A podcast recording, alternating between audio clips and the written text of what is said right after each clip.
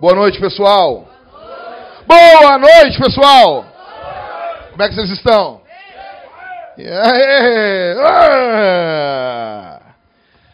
Eu estou muito feliz de estar com vocês aqui, principalmente porque hoje eu vim do Rio de Janeiro.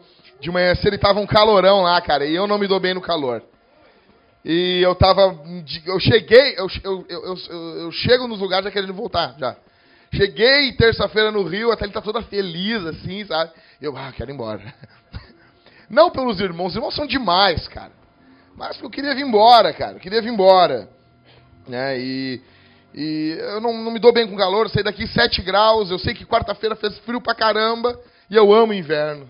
Né? O inverno é bom para dormir, né, pessoal? É bom, né? Eu falei bom para dormir. A, a, a Priscila, a, o, o sonho da Priscila não é uma casa própria. O sonho da Priscila não é um carro novo. O sonho da Priscila é dormir. Ela só quer dormir. Porque você sabe que a Priscila ela acorda cedo pra caramba. Né? Não sei se vocês estão sabendo disso. A Priscila acorda muito cedo. Pessoal, queria dizer um negócio para vocês aqui. Eu, eu amo dormir. Eu amo dormir. Eu, amo dormir. Eu amo, cara, dormir é muito bom. É uma das melhores coisas do mundo. Né? Acho que não é tão bom como o bacon, mas dormir é muito bom.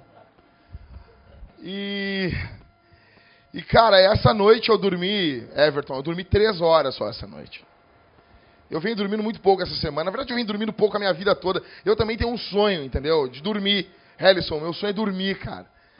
E eu não tenho, não consigo, cara. Porque eu, se eu vou levantar, tipo, nove da manhã, eu me sinto um frustrado, um derrotado. Eu tenho vergonha da vida quando eu levanto nove da manhã. Eu tenho que levantar cinco e meia, velho. Cara, se o The Rock consegue levantar 5 e meia, sabe o The Rock, ô, ô, Sola? O The Rock levanta 5 e meia da manhã. 5 e meia da manhã. É, é, 5 e meia da manhã. Eu amo dormir. Eu gosto tanto de dormir que uma vez eu fui orar no monte. Sabe que crente ora em monte. Hoje eu oro no Monte das Cobertas. Mas eu fui orar no monte uma vez e eu tava lá, pô, orando com os caras. E eu tô orando no meio, ali com eles ali, e quando vê, eu fui pegando no sono. E, e como é que é que o, que o, crente vai pegando no sono e vai orando, ô, ô, Ivan? Senhor, Senhor, abençoa o diabo, Jesus.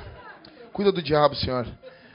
Ah, Senhor, abençoa meus pecados. E, e eu fui orando assim. E daí tem uma hora que eu orei mais alto, Senhor, porque as laranjas. E eu acordei. No meio da oração, Leonardo. abençoa as laranjas. Eu disse, meu Deus, e agora? E eu, rapidamente, e os caras, eu senti o olhar deles me olhando no monte assim. E eu parei, eu tenho que inventar alguma coisa. E eu me lembro, Júnior, que na época eu inventei alguma coisa que, que as laranjas fizeram sentido. Né? Então, questão de sono é uma coisa bem complicada mesmo. Uma vez eu estava num culto, lá na igreja que eu me converti, nós íamos para vigília. E antigamente, pessoal, vigília, Karine, não tinha louvor, som alto. Não, era um violãozinho. E a gente ia lá para vigília. Quem das igrejas mais antigas pegou essa época? Pegou essa época, Júnior? Não pegou, né? Até um desviado mesmo. Aí, cara, eu cheguei lá e eu tô orando, e aí um amigo meu. E daí nós começamos a orar, porque era, era meia hora de oração, cantava um, um, um louvor da harpa e falava uma palavrinha de cinco minutos e voltava para a oração de novo. A gente tinha um prazer em dizer amém. Amém. Quando a oração acabava, a alegria era quando a oração acabava, né? E eu tô ali orando, e daí começaram a cantar um, uma música, e daí, tipo assim, as minhas mãos estão cheias. Quem se lembra dessa aí? Das tuas bênçãos, e todo aquele que eu tocar. Né? O pessoal se tocando lá, assim. Até, às vezes isso não dá muito certo. E, e eu me lembro que eu olhei para o lado, e o, e o, e o jovem que estava junto comigo, meu amigo, ele continuou orando. E o novo convertido. Quando ele continuou orando, eu disse: Meu Deus. Ele entrou na sala do trono de Deus. E ele assim em cima da Bíblia. E eu, e eu com inveja dele. E eu penso assim: Meu Deus, esse cara ora muito. Ele ora demais. E o pessoal cantando. Eu pensei, quando acabou a música, Sula, eu pensei, vamos se sentar e ele vai pegar e vai fazer o quê? Ele vai levantar, né? Ele orou dele um gásinho mais na oração. Nós nos sentamos e ele continuou orando. E eu, e eu, eu, meu Deus, como ora, como clama ao Senhor. E eu com inveja dele, Leonardo.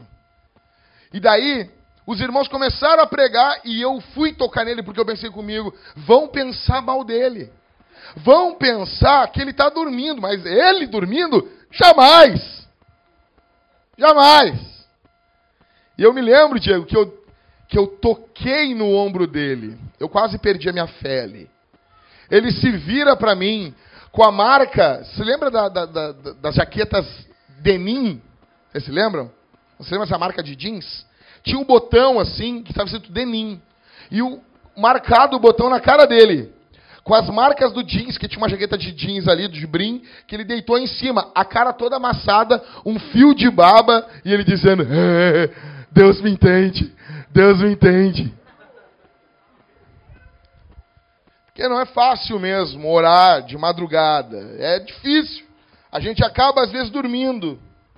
Isso não aconteceu com vocês ainda, isso aí? Já aconteceu contigo, velho? Vai orar lá e.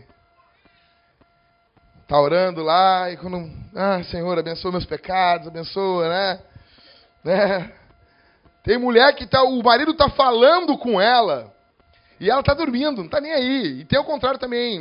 Mulher que tá falando e aconteceu isso na minha casa uma vez também. Até ele ah, ficou bonito esse vestido. Eu, ficou, ficou, ficou. É que nós fomos pro casamento, disse, vamos usar esse vestido horrível. Eu soltei o diabo dentro da minha casa. Acontece isso, às vezes a gente tá uh, acha que está acordado e não está, que tá dormindo. Isso já aconteceu com algum de vocês mesmo? Tem que agora fazer culto familiar na igreja. Louco de sono, não, vou dormir. Começa a fazer o culto, um está acordado e outro está dormindo. Está sonhando, acorda, tá, lê um versículo, acorda 30 versículos depois. Já aconteceu isso com vocês? Já aconteceu isso? É mesmo? Fala, Felipe. É bem. Interessante, pessoal, é que. É que nós não somos os únicos que passamos por isso. Não é, a gente não é o único. Jesus, ele, ele, ele sabe muito bem que nós passaríamos por isso. E daí tem um texto em Marcos, no capítulo 14, que é fantástico. Fantástico. A boa nova aqui essa noite, que nós não somos os únicos que dormimos orando. Que nós não somos os únicos que fomos ter uma performance espiritual e acabamos dormindo. Né? Queria ler com vocês em Marcos capítulo 14. Fique com a Bíblia aberta em Marcos 14. Exatamente sobre isso que a gente está falando aqui. Jesus ele sabia que nós teríamos problema com isso. Então assim, Ivan, Jesus sabia que tu teria problema com isso e eu também, com sono. Marcos capítulo 14, versículo 32, a Bíblia diz assim: então, foram para um lugar chamado Getsemane, e Jesus disse a seus discípulos: Sentai-vos aqui enquanto eu vou orar. E levou consigo Pedro, Tiago e João. Essa é a tropa de elite de Jesus. É, é esse aqui, ó. É. Velho. É o, é o, são os CEOs de Jesus. Estou brincando. Mas é a galera. É quente. Então, verso 33. Começou a afligir-se e angustiar-se. Jesus estava muito angustiado, estava depressivo. 34. E disse-lhes: A minha alma está tão triste que estou a ponto de morrer. No grego aqui, eu estou triste de todos os lados. Jesus estava experimentando uma tristeza terrível. Ficai aqui e vigiai. 35. E adiantando-se um pouco, Jesus prostrou-se em terra e começou a orar, para que, se possível, ele não tivesse de passar aquela hora. E dizia: Abba, Pai, tudo te é possível. Afasta de mim esse cálice, todavia não seja o que eu quero, mas o que tu queres. Voltando aos discípulos, aí Jesus estava orando num canto e voltou, né? Voltando aos discípulos, achou-os dormindo. E disse a Pedro: Simão, estás dormindo? Não pudeste vigiar nem uma hora. Vigiai e orai, para que não entreis em tentação. O espírito está pronto, mas a carne é fraca. Então ele se retirou de novo e orou, proferindo as mesmas palavras. E voltando outra vez, achou-os o quê? De novo, cara, segunda vez, achou-os dormindo, porque os seus olhos estavam pesados. Está cansado. Fiz hora extra hoje. E não sabiam o que lhe responder. Ficar com vergonha. Verso 41. Ao voltar pela terceira vez, velho, lhes disse: Ainda dormis e descansais? Os caras estavam dormindo de novo, meu. Basta! Chegou a hora, o filho do homem está sendo entregue nas mãos dos pecadores. Levantai-vos, vamos embora. Aquele que me trai aproxima-se. É interessante isso. É interessante o que, que o texto diz. Jesus ele está no Getsemane orando. Aí ele leva a sua tropa de elite, a sua equipe bacana, os caras que são ali pau-ferro. Não adianta, todo lugar tem aquele cara que a gente confia mais. E esses caras eram amigos de Jesus. Aí Jesus chama ele, Jesus está muito angustiado. Jesus está com o coração muito angustiado, Amanda. E ele leva Pedro, Tiago e João. E ele diz, cara, fiquem aqui. Fiquem aqui. Mas Jesus não queria mostrar para eles que estava tão angustiado. Foi para um canto mais assim, Mateus foi orar. E ele começou a orar, e a Bíblia diz que ele estava angustiado até a morte. Homem nenhum conseguia suportar uma tristeza tão terrível como essa. Aí ele volta, ele está angustiado, porque é assim com a gente. A gente está angustiado, a gente procura a gente para conversar. E aqui Jesus é Deus, óbvio, ok, mas ele também é homem. E ele é um homem perfeito, e ele tem necessidade de comunhão, como homem. E ele procura os seus amigos. Ele está angustiado. E o que, que os seus amigos estão fazendo? Quando ele abriu o olho da oração, ele viu seus amigos abraçando ele, orando junto com ele? Não. Ele encontra seus amigos orando. Orando? Cochilando. Tirando uma pestana. Quem é que se lembra? Quem é que fala esse termo aqui? Tirar uma pestana. É bom, né? Aí Jesus volta, Jesus fala para eles, cara, vocês não aguentam uma horinha de oração, velho. Ô meu, vamos lá, vigia. A carne é fraca, velho. Vamos lá. Aí eles, ah, tá. Lavaram o rosto com água e vão de novo.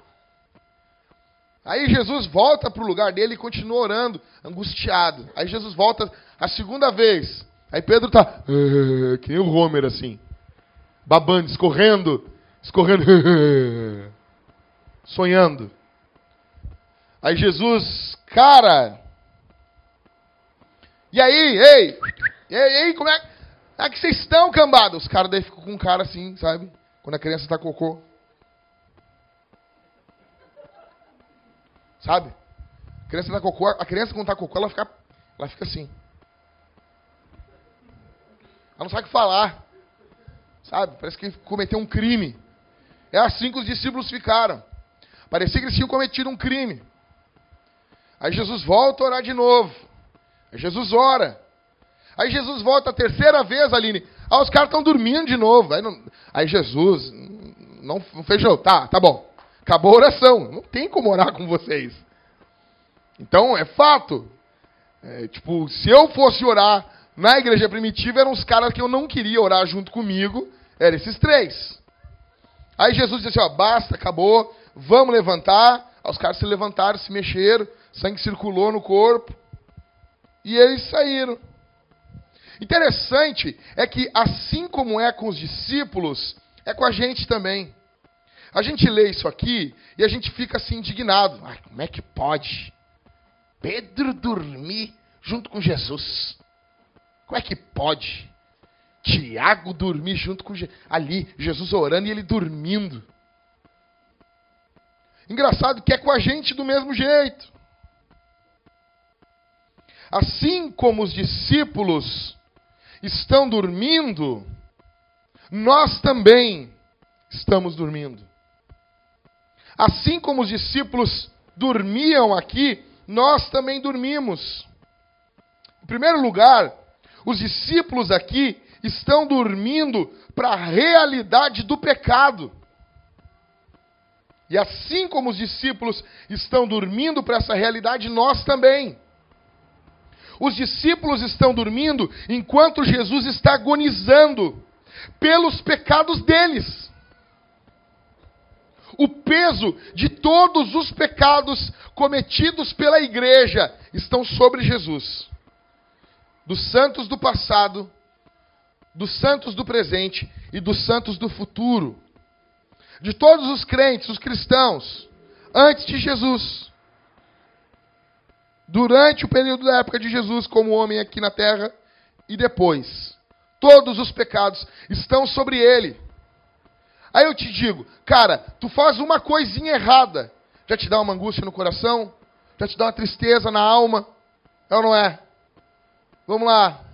O cara colou na prova. Colou na não, meu Deus. Aí, cara, aí ganha, ganha aplauso. Parabéns. Então, um grande aluno. Vocês se lembram do, do, Todo Mundo Odeia o Chris? Quando ele, ele ganhou uma nota muito alta na prova e ele ficou com vergonha. E o pai dele, não, o pai dele pegou a prova e queria mostrar para todo mundo lá. É meu filho, não sei o que, ele é o melhor. Ele, ele tinha vergonha, porque aquilo não era dele. A gente tem vergonha quando a gente peca. Imagina, a gente não abre o peito para todo mundo. Seguinte aqui, ô, ô Felipe, aconteceu isso, isso, isso, isso. Eu, com seis anos de idade, eu derrubei um escorregador cheio de criança. eu tava subindo no escorregador, seis anos de idade, velho. Demônio no corpo. Fui subir o escorregador assim, o escorregador lotado de criança, e eu comecei a chacoalhar. Eu comecei a chacoalhar aquele negócio, e as crianças, ai, Jackson, para! E quanto mais pedia para parar, mais eu chacoalhava. Mas eu achei que nunca ia cair, velho. E o negócio caiu. Puf. E criança quebrou braço, uns quebraram perna, fêmur para fora, gritando, e, e duas tias. Não sabiam quem atender primeiro. Lá vem o Jackson. Lá vem o cão arrependido. Me perdoa, dela, Rafa, e tu. Ali eu descobri que a confissão muito rápido pode trazer prejuízo. Os discípulos estão dormindo enquanto Jesus está agonizando pelo pecado deles. É a noite mais tensa da história. É a noite. Para aqui.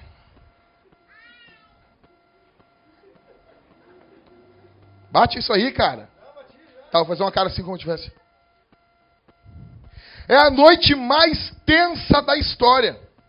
É a noite mais importante da história. Não tem uma noite mais importante do que essa. No filme do irmão Mel, sabe o irmão Mel? O irmão Mel Gibson. No filme do irmão Mel Gibson, do, do evangelista Mel Gibson, tem uma hora que Maria fala com Marta: Essa noite está estranha, né? É a noite mais densa de todas as épocas. É a convergência dos tempos. É a plenitude dos tempos, Carolina. Carolina. É a plenitude dos tempos. Jesus está ali vertendo a sua alma, derramando a sua alma em oração. O que, que acontece, pessoal?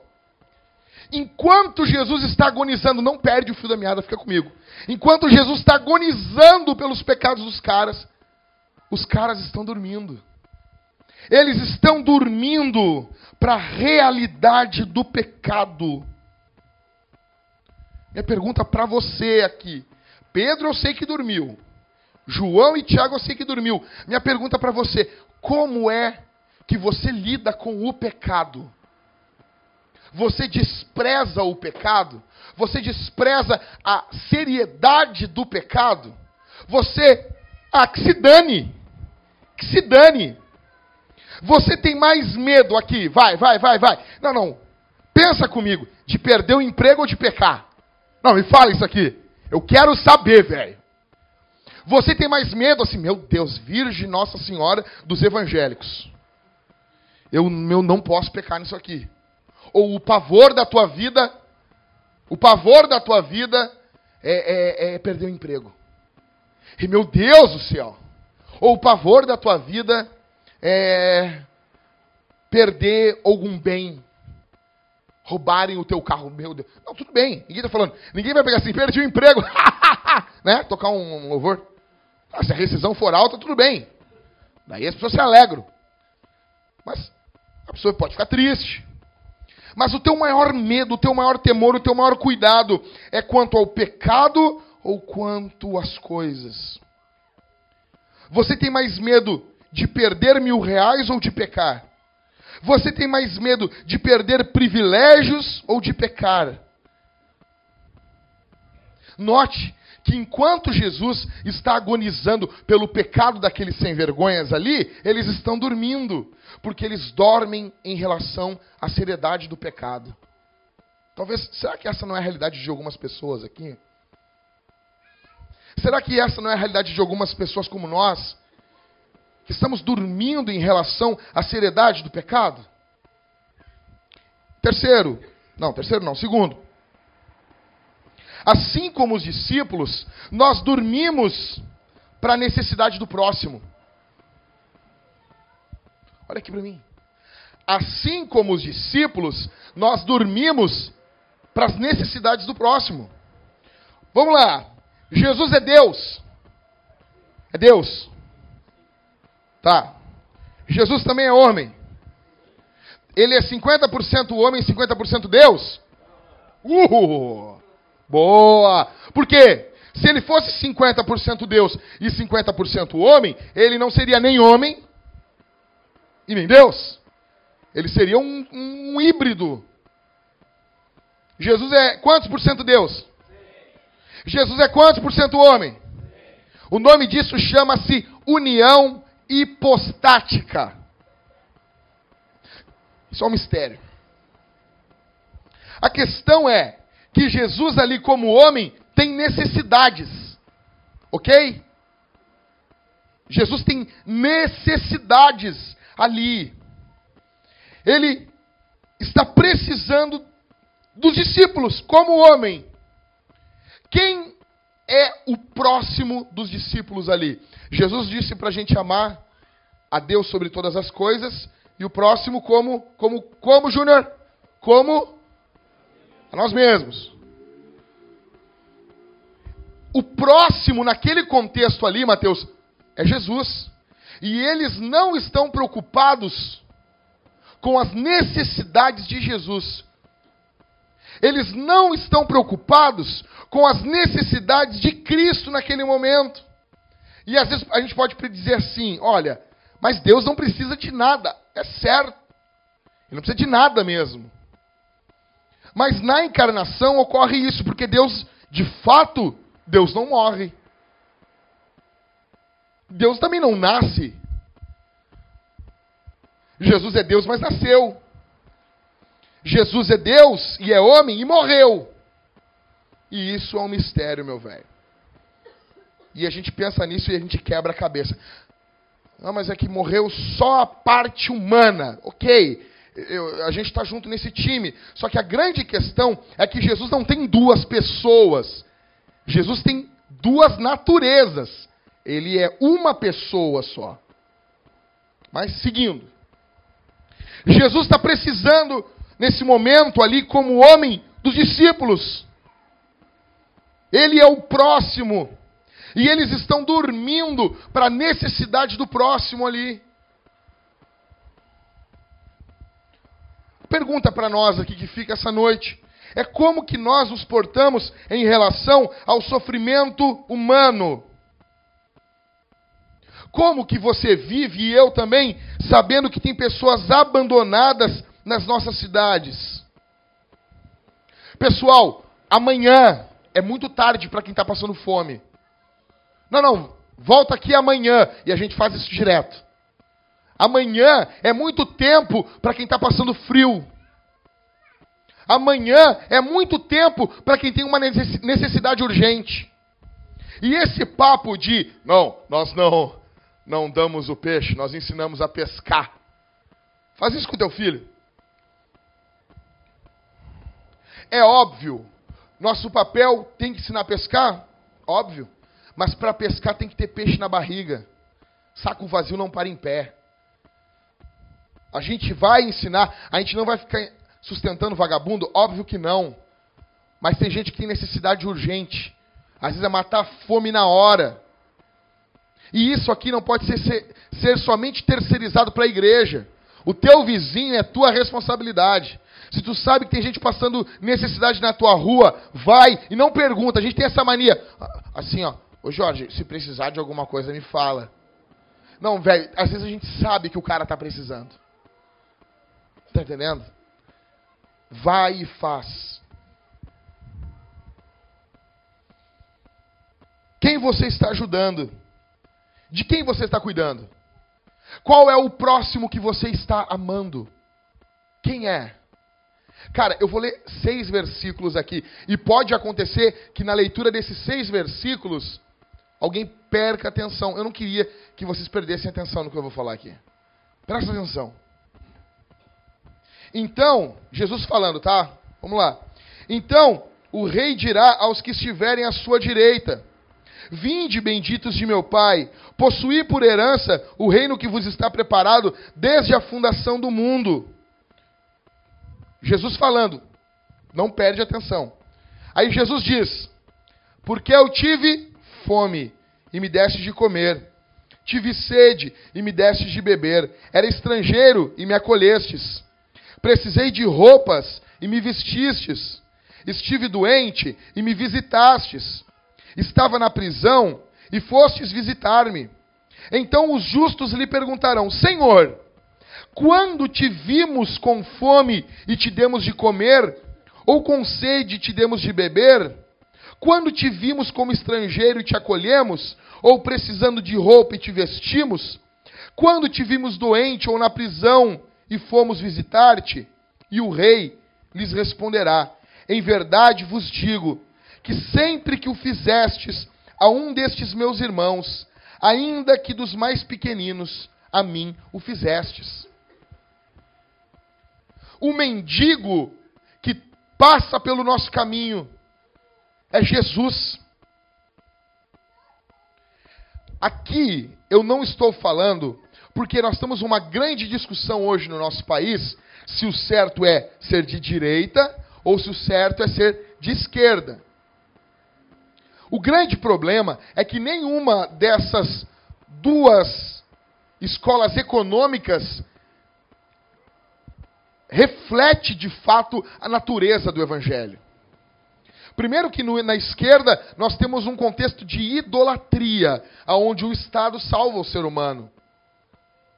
Ou seja, o Estado arrecada valores altíssimos da comunidade e ele distribui como um Robin Hood para pessoas que ele acha que tem que dar. E não é isso que a Bíblia está dizendo. A Bíblia não está dizendo que é o Estado romano que vai pegar o dinheiro da gente e vai entregar para os pobres. Não tem que ter esse intermediário. Isso tem que partir da gente. O grande problema, às vezes, do pessoal da direita é que acaba caindo num outro extremo de idolatria, porque vê a esquerda como uma perdição e eles dizem assim: o pessoal de direita vai salvar a gente. O carteiro foi na minha casa essa semana e disse assim, semana retrasada, e disse assim: Ô oh, meu, o Bolsonaro vai salvar a gente. E não vai. Porque somente Deus é o salvador dos homens. Pode fazer alguma coisa boa, alguma coisa ruim, mas não vai salvar a gente. E essa síndrome messiânica faz com que homens adorem outros homens, e nós caímos em idolatria. A grande questão é que não é o Estado fazer, nós devemos fazer. O socialismo, ele é inimigo do cristianismo. Mas a ideologia de direita, se não tiver, olha aqui, não perde o que eu estou falando, se não tiver uma cosmovisão, uma visão de mundo cristã, ela, a galera vai escravizar a gente de novo. Nós precisamos de uma cosmovisão, de uma visão de mundo baseada no cristianismo, baseada na misericórdia, baseada na bondade com os menos favorecidos. Ainda que isso soe esquerdismo, mas não é, porque não é o Estado que está fazendo, é a gente. Então a minha pergunta para vocês é se vocês não estão dormindo diante da necessidade das pessoas.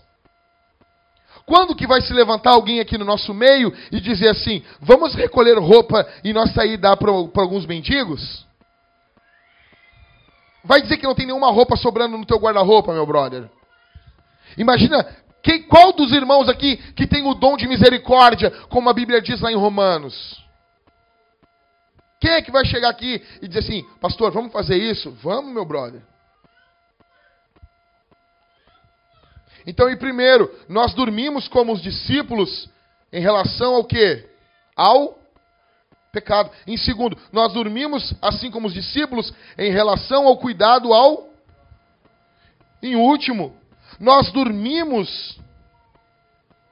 Mas antes aqui eu quero só encerrar com um versículo, Provérbios 21, 13. Quem tapa o ouvido ao clamor do pobre, também clamará e não será ouvido.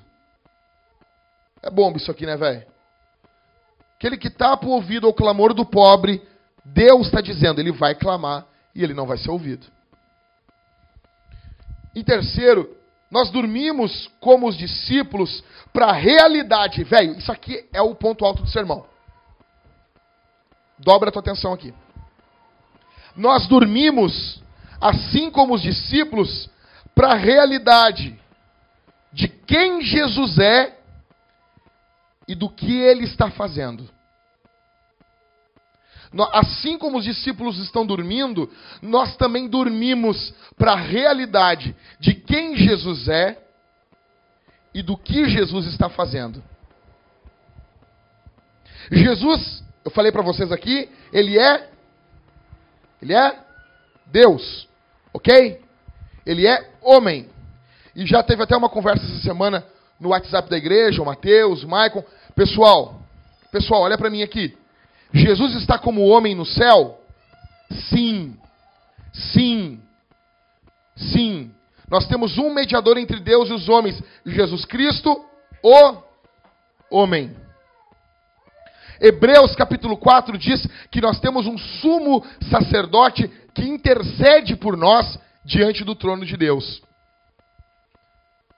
Ele só pode interceder pela gente porque ele é homem. E outra coisa, a narrativa bíblica diz o quê? Que ele ressuscitou. É o corpo dele, né? Ressu pessoal lá da, do Isaías, né? Ressuscitou. Né? Ressuscitou. Né? Tem que ter um sotaque castelhano que eu não sei fazer. Ele ressuscitou, né? E hoje vive. Né? Ressuscitou, né? É, é o corpo dele, ok? Daí ele ficou quanto tempo com os discípulos? Começa com 40. E aí, são muito bons. Ficou 40 dias com os discípulos. Comeu com os caras, atravessou a parede. Eu já expliquei isso para vocês, explico em outro momento. Coisa muito simples.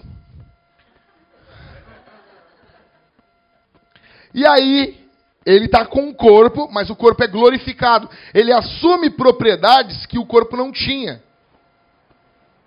Mas é o corpo. É aquele corpo. E daí, depois de, de 40 dias, o que, que ele faz? Ele sobe ao céu. É aquele corpo, né?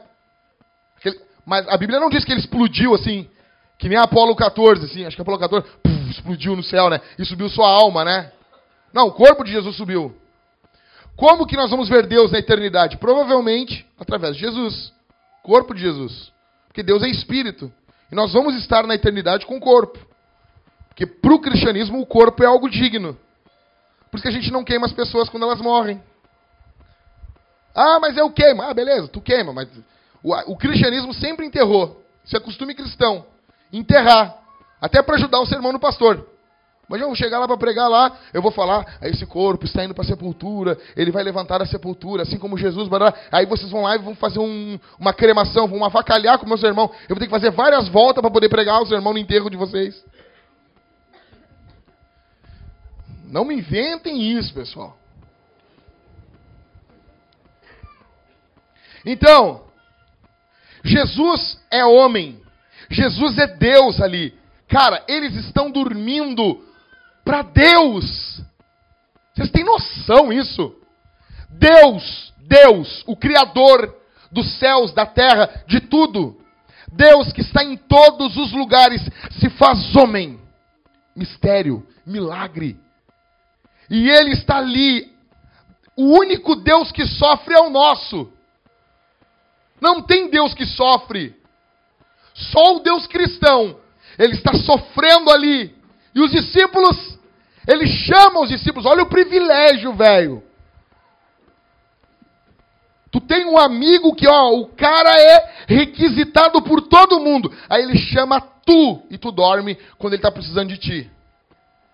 É Jesus. Então, eles estão dormindo, em primeiro lugar, para quem Jesus é.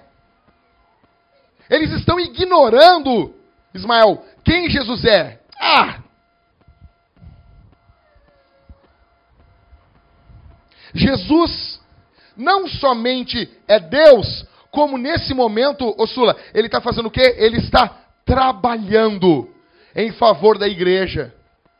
Os discípulos estão dormindo para quem Jesus é e estão também dormindo para a obra de Deus. Você já está entendendo onde eu estou querendo chegar, né? Onde vai vir a aplicação, né? Eles estão dormindo para o que Jesus está fazendo. Jesus está fazendo, o próprio Jesus disse isso, me convém fazer a obra de Deus, a obra do meu Pai. Jesus está como enviado do Pai na missão de Deus e os discípulos estão dormindo. Então eles dormem para quem Jesus, para quem Jesus é e para o que Jesus está fazendo. Um desprezo ao que Deus é e ao que ele faz. Os discípulos naquele momento estão considerando o seu sono mais importante do que Deus. Os discípulos naquele momento estão considerando as suas prioridades mais importante do que Jesus está fazendo, do que Deus está fazendo. A minha pergunta para você aqui essa noite é se você coloca alguma coisa na frente de Jesus. Você coloca o que antes de Jesus? É o teu conforto? Não, pode faltar tudo, Jackson. Mas isso aqui não pode faltar na minha vida. Virgem Nossa Senhora dos Evangélicos.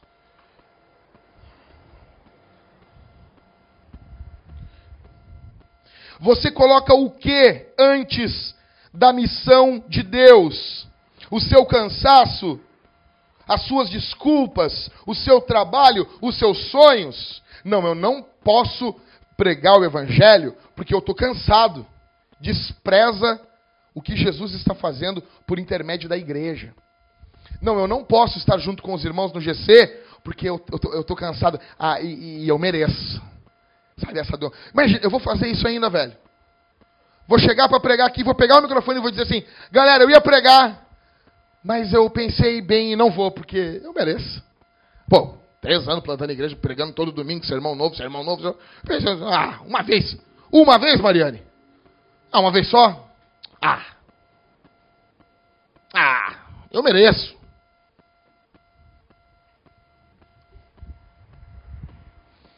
Imagina, por que, que Jesus podia fazer isso também, né? Jesus chegar assim, ah, quer dizer, bah, ô, ô Ivan, nunca te mandei um raio na tua cabeça. Tu viveu Aí, um monte de ano, nunca te mandei um raio. Ah, vou te mandar um raio hoje aí, porque eu mereço.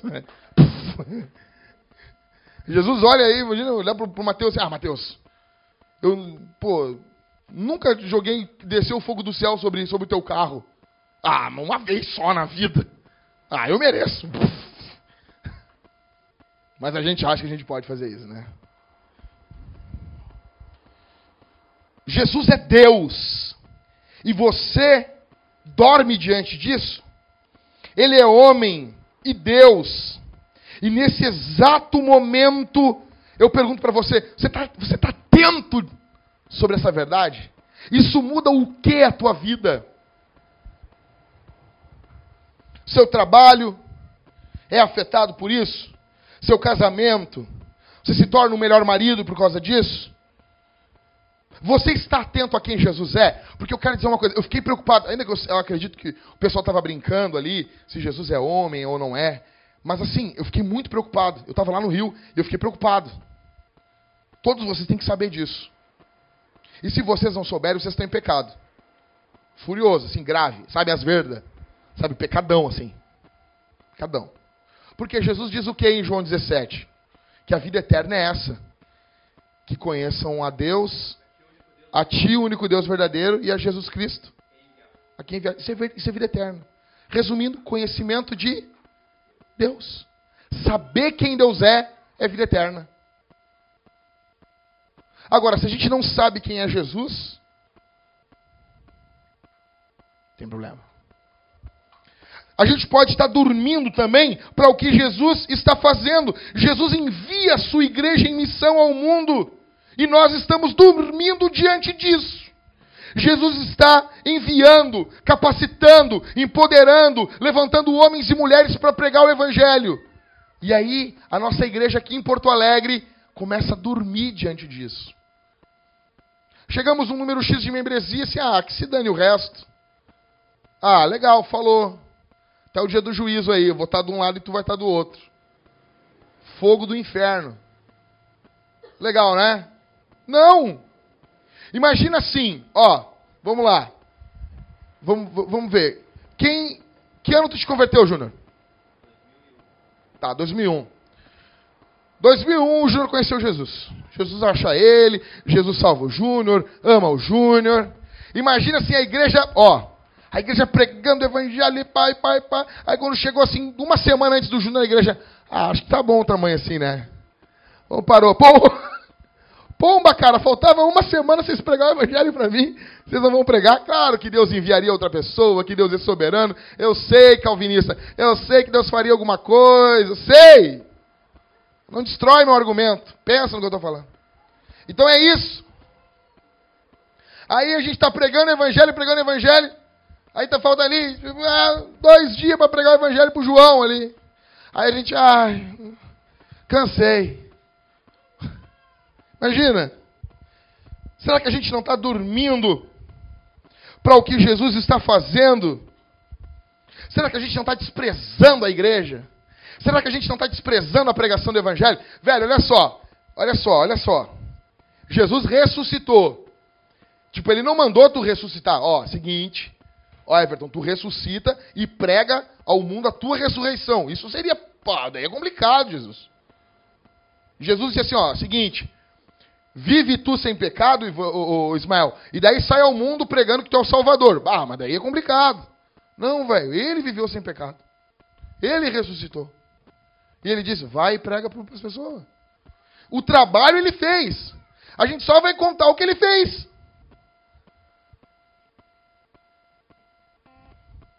Agora eu queria que tu imaginasse comigo aqui. Imagina como seria se nós estivéssemos de fato acordados para a realidade do pecado. Imagina. Imagina como que seria as nossas igrejas se nós estivéssemos acordados, com noção mesmo do que é o pecado. Nós teríamos pessoas que iam ter verdadeiro nojo do pecado, verdadeiro pavor do pecado, verdadeiro asco do pecado. Imagina como que seria. Tu ia chamar a atenção de um irmão, os presbíteros iam chegar, nosso trabalho ia ser mais fácil, Everton. A gente ia chegar assim, meu irmão, te arrepende disso. A pessoa ia dizer assim, ah, é sério mesmo? E já ia cair um temor na pessoa. Você dizer, que, por quê? Por que quer que eu me arrependa? Não, meu irmão, acho que tu está tá, tá agindo de forma relaxada com o evangelho. Tu não está cuidando. Ah, mesmo, meu irmão. Por quê? Ah, o texto diz isso aqui e tu está fazendo outra coisa. Ele não ia botar a culpa em ninguém, na mulher, na avó do cachorro, no... em ninguém. Ele ia dizer, ora por mim. Ele ia ter pavor do pecado. Imagina como que seria as nossas igrejas. Se nós levássemos a sério o pecado. Imagina, imagina comigo, velho. Como seria se nós não ignorássemos o nosso próximo. Imagina, se a gente saísse daqui hoje fazendo assim, velho, seguinte, eu não vou mais ignorar o morador de rua. Eu não vou mais ignorar um, um, um parente meu que está passando necessidade. Eu não vou mais fingir que isso não está acontecendo. Eu não estou falando que tu vai conseguir alimentar todo mundo, velho. Mas alguém tu vai ajudar. Nem que seja para andar com um pacote de biscoito dentro do teu carro. O Jorge lá na Kombi com um pacote de biscoito. O cara pediu. Tu olha o cara. Bah, é craqueiro, velho.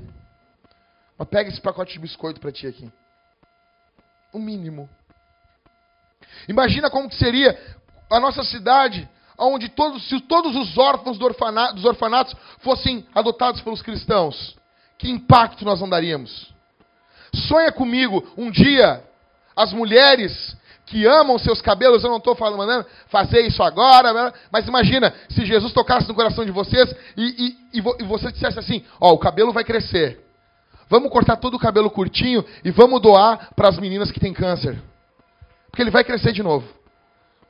Imagina que impacto, como nós mostraríamos Jesus ao mundo. Imagina nós homens, se nos juntássemos aqui, velho, na frente da igreja. Vamos todo mundo ir doar sangue ali. Só os homens. Antes da reunião da Cavalo Branco. Vamos todo mundo doar sangue, os homens ali. As mulheres doando o seu cabelo, doando o que tem. Os homens doando o próprio sangue em prol das pessoas. Imagina como que seria o nosso mundo. Se nós passássemos agora a nos dedicar ao bairro da igreja. Não, velho, nós vamos. Não pode começar de forma desordenada. Vamos começar nesse bairro. E isso for se alastrando, se alastrando. E pessoas vão vendo o trabalho, vão ofertando. Nós podemos plantar igrejas em outros bairros, em outras cidades. E isso vai crescendo, crescendo, crescendo, crescendo. Imagina como seria se nós não dormíssemos para quem Jesus é. Imagina como seria se nós não ignorássemos o que Jesus está fazendo. Imagina como seria se a gente se envolvesse na obra que não é nossa, é de Deus. Imagina. Ignorar e desprezar Jesus e o próximo. É pecado. É pecado não amar Jesus, é pecado não amar o próximo, é pecado sério, não é brincadeira. Nós mereceríamos, merecíamos o inferno, mas em Jesus ele vem e morre na cruz do Calvário por pessoas como você e como eu que dormimos diante de Jesus que dormimos diante do que Deus está fazendo. Qual é a boa notícia desse texto aqui, Cauê? Velho, alguém lê para mim aqui? Não sei se tem água ali para mim. Não tem. Tão bom, tão bom se depois de três anos de igreja plantada já tivesse água sempre ali. Oh Jesus, vai que um dia funciona, né? Alguém fica de pé, por favor e lê o verso 41 bem alto. Que era um homem, um homem com voz de macho, impostada, uma voz opressora. Tá bom? Vamos lá, homens, por favor. Verso 41. Oprime, Everton, oprime.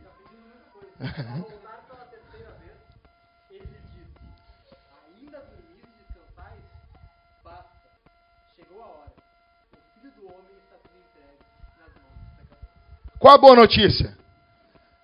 A boa notícia é que se a gente está dormindo, Jesus está acordando a gente hoje. Os discípulos estão dormindo? Então, os discípulos não têm condição de acordar sozinho. Escuta aqui. Se não vier um pregador e pregar o evangelho, você não consegue. Nós precisamos que Jesus haja, que Jesus faça, a obra é dele. E ele escolheu fazer isso mediante a pregação do Evangelho. E assim como ele acordou os discípulos, sacudiu os caras, vocês ainda estão dormindo? Ele não deixou eles dormindo, ele sacudiu, ele botou a mão. Assim Jesus está fazendo conosco aqui essa noite, para a gente acordar. Estou ansioso, meu amor, vai. Oh, aleluia.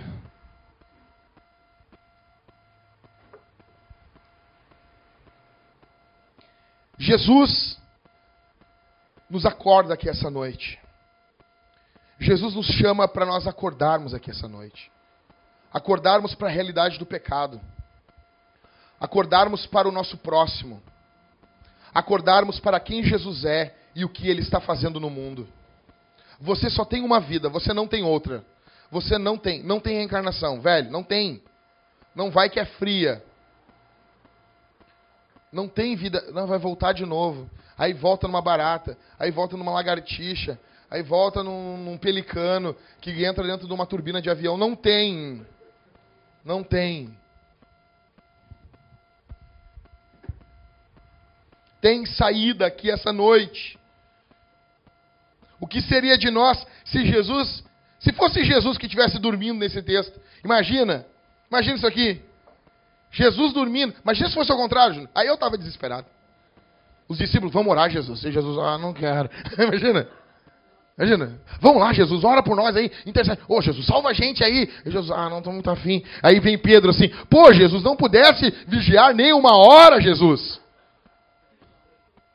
Ah, Jesus, vai lá. Ah, não! O nosso Deus não dorme. Nosso Deus não dorme, velho. O teu Deus não está dormindo. Ainda que você durma e eu durma, nosso Deus não está dormindo. E Ele está aqui para acordar a gente hoje. Assim como Jesus sacudiu os discípulos, velho, acorda. Acorda, magrão. Jesus está fazendo isso pela pregação do Evangelho aqui essa noite.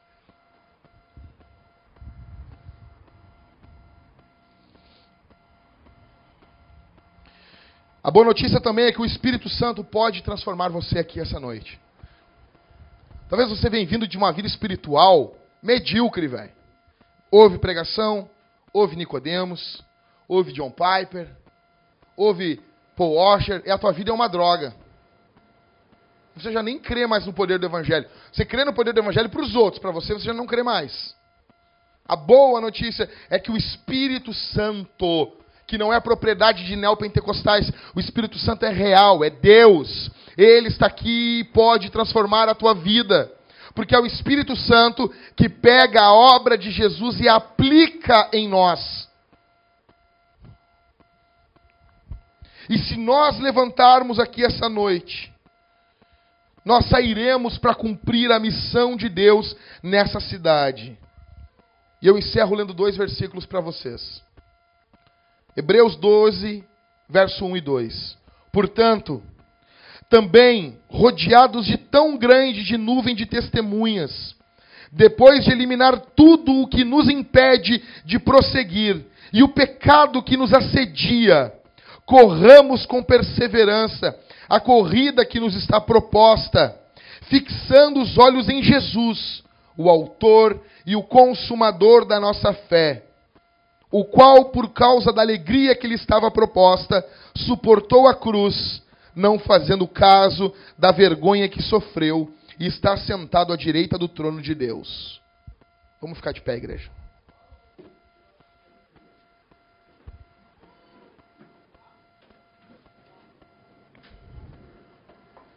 Quero orar por você. E eu queria que você jogasse limpo com Deus aqui essa noite. A Bíblia é o livro mais honesto que existe. Mas para a gente ter proveito dela, a gente tem que ser honesto com a gente mesmo. Sobre quem nós somos. Eu queria que você jogasse limpo. Quem você é aqui essa noite. Mas a saída, a perdão, a restauração em Jesus. Pode fechar para nós a porta ali. Fica alguém na rua. Quem é que está aqui na rua ali? É. Fica com ele ali então, por favor. Fica aqui na frente junto com ele, pode ficar? É? Só fecha aí. Ou tu ou o Júnior, pode ser o Júnior. Vamos orar, povo? Vamos orar? Fecha os olhos. Senhor Deus, te louvamos, te agradecemos por tudo que o Senhor faz, por tudo que o Senhor é. E te pedimos, Senhor, que o Senhor nos ajude. Estenda a sua mão sobre nós. E perdoa, Senhor, se nós estamos assim como os teus discípulos dormindo diante da tua obra, diante do teu agir, diante da tua manifestação graciosa sobre nós. Perdoa-nos se estamos indiferentes àquilo que o Senhor é e àquilo que o Senhor faz. No nome santo de Jesus, estende tua mão sobre nós. Desperta os meus irmãos que aqui estão. Desperta os meus irmãos para a realidade do pecado. Desperta os meus irmãos que aqui estão para as necessidades do próximo. Desperta os meus irmãos que aqui estão, Senhor, para quem Jesus é e para o que ele está fazendo por intermédio da igreja. No nome de Jesus. No nome santo de Jesus. Que haja transformação aqui que haja mudança aqui, que haja perdão de pecados, que haja transformação de vida, de caráter, para a glória de Deus Pai, em nome de Jesus, no poder do Espírito Santo e para o bem da tua igreja, que venha um avivamento sobre Porto Alegre. Faz-te grande, no nome santo de Jesus. Amém.